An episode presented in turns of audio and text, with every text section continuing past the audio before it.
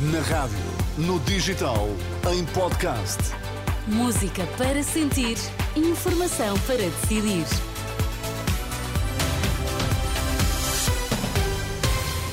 Altura agora para atualizarmos toda a informação na Renascença e começamos pelos títulos em destaque.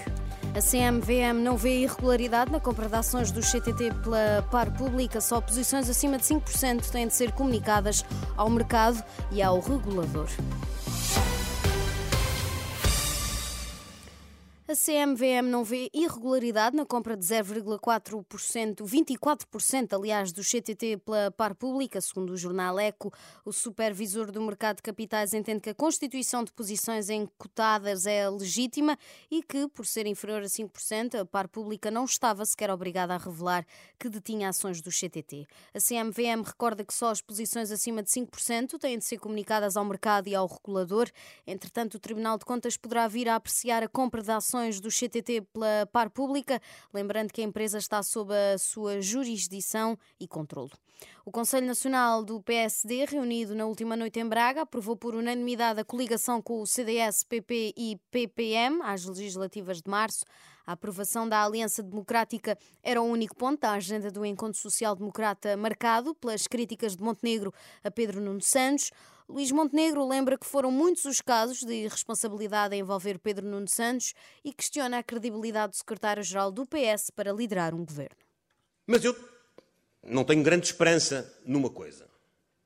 Quem não mostrou sentido de responsabilidade, sentido institucional, sentido estratégico, sentido de explicação pública para ser ministro, como é que pode arrogar-se a capacidade para o fazer como Primeiro-Ministro. E se exemplo A, lembra o líder do maior partido da oposição, é o recente caso da compra de ações do CTT pelo governo.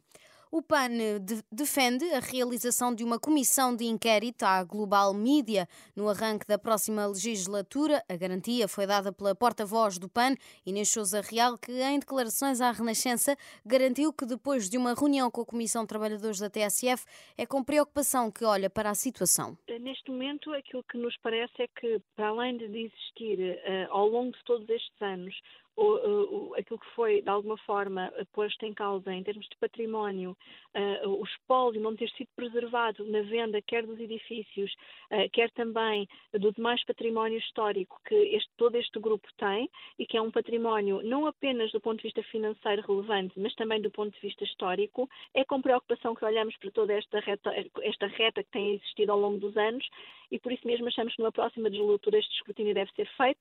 Inês Sousa Real, em declarações ao jornalista Vasco Bertrand Franco, a porta-voz do PAN, acredita ainda que a nacionalização do grupo Global Media tem de ser uma hipótese em cima da mesa.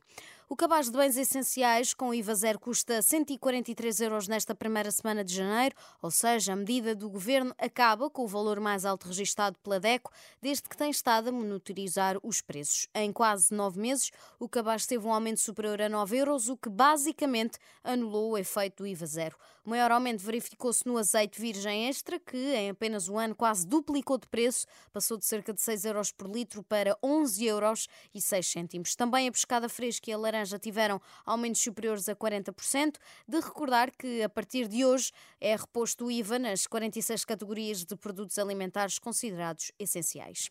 Foram quase 800 comboios suprimidos esta quinta-feira, quando deviam ter sido quase 1.100. São os números mais recentes da CP sobre os efeitos do segundo e último dia de greve dos trabalhadores da Infraestruturas de Portugal.